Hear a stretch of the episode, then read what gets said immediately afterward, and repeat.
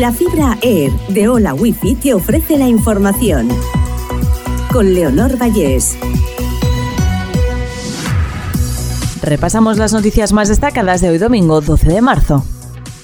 Las tropas de Kiev se preparan para una contraofensiva mientras ganan tiempo en Bakhmut. Moscú, por su parte, asegura haber tomado posiciones favorables en la planta metalúrgica Azom de la ciudad asediada. Los fijos discontinuos se disparan tras la reforma laboral. Ha pasado de ser marginal a más de un 10% de la contratación.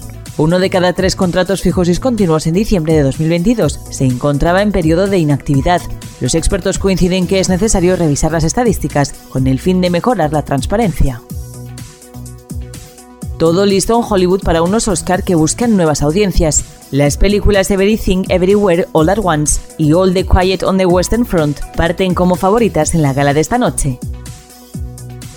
La eutanasia se topa con la objeción. 707 sanitarios se han anotado para no practicarlas. La cifra representa alrededor del 1,7% de los cerca de 40.000 profesionales de medicina y enfermería que trabajan en la comunidad valenciana.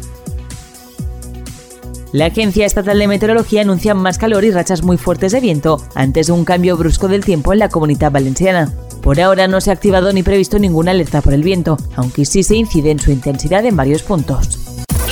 Hola Wi-Fi, velocidades de fibra, vivas donde vivas, te ha ofrecido la información.